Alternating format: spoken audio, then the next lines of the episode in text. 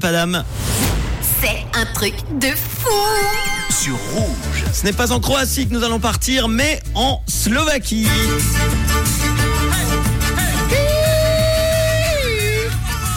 Un truc de fou que Manon nous a trouvé.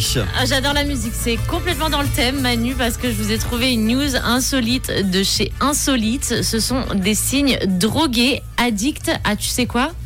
À quoi? Je vois. Du pavot.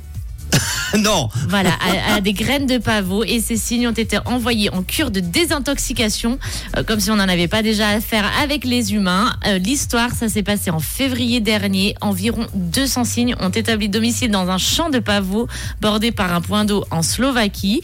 Et en quelques jours, ils sont devenus accros à cette fleur qui en fait ressemble à un coquelicot, Manu. Donc c'est vraiment tout rouge.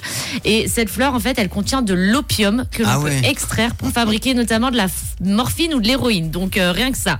Et en fait, ils ont ingéré en entier la fleur jusqu'à s'en rendre malade. Près de 200 signes, signes se sont rassemblés sur les lieux, poussant les exploitations de la parcelle de ce champ à demander de l'aide. Ils n'affirment n'avoir jamais connu une situation pareille.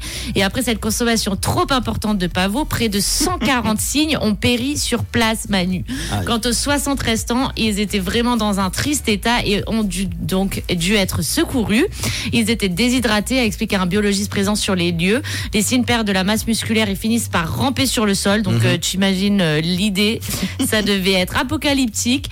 Donc, les signes ont finalement été capturés sans grande difficulté vu leur état de faiblesse, facilitant le travail de l'équipe de sauvetage. Et du coup, où la plupart des signes ont fini, Manu, tu as une idée? Dans une casserole? Euh, alors non, pas jusque là quand même. Non, ils- les sauveteurs ont essayé de les sauver, Manu, pas de Ah, les quand manger. même, ah.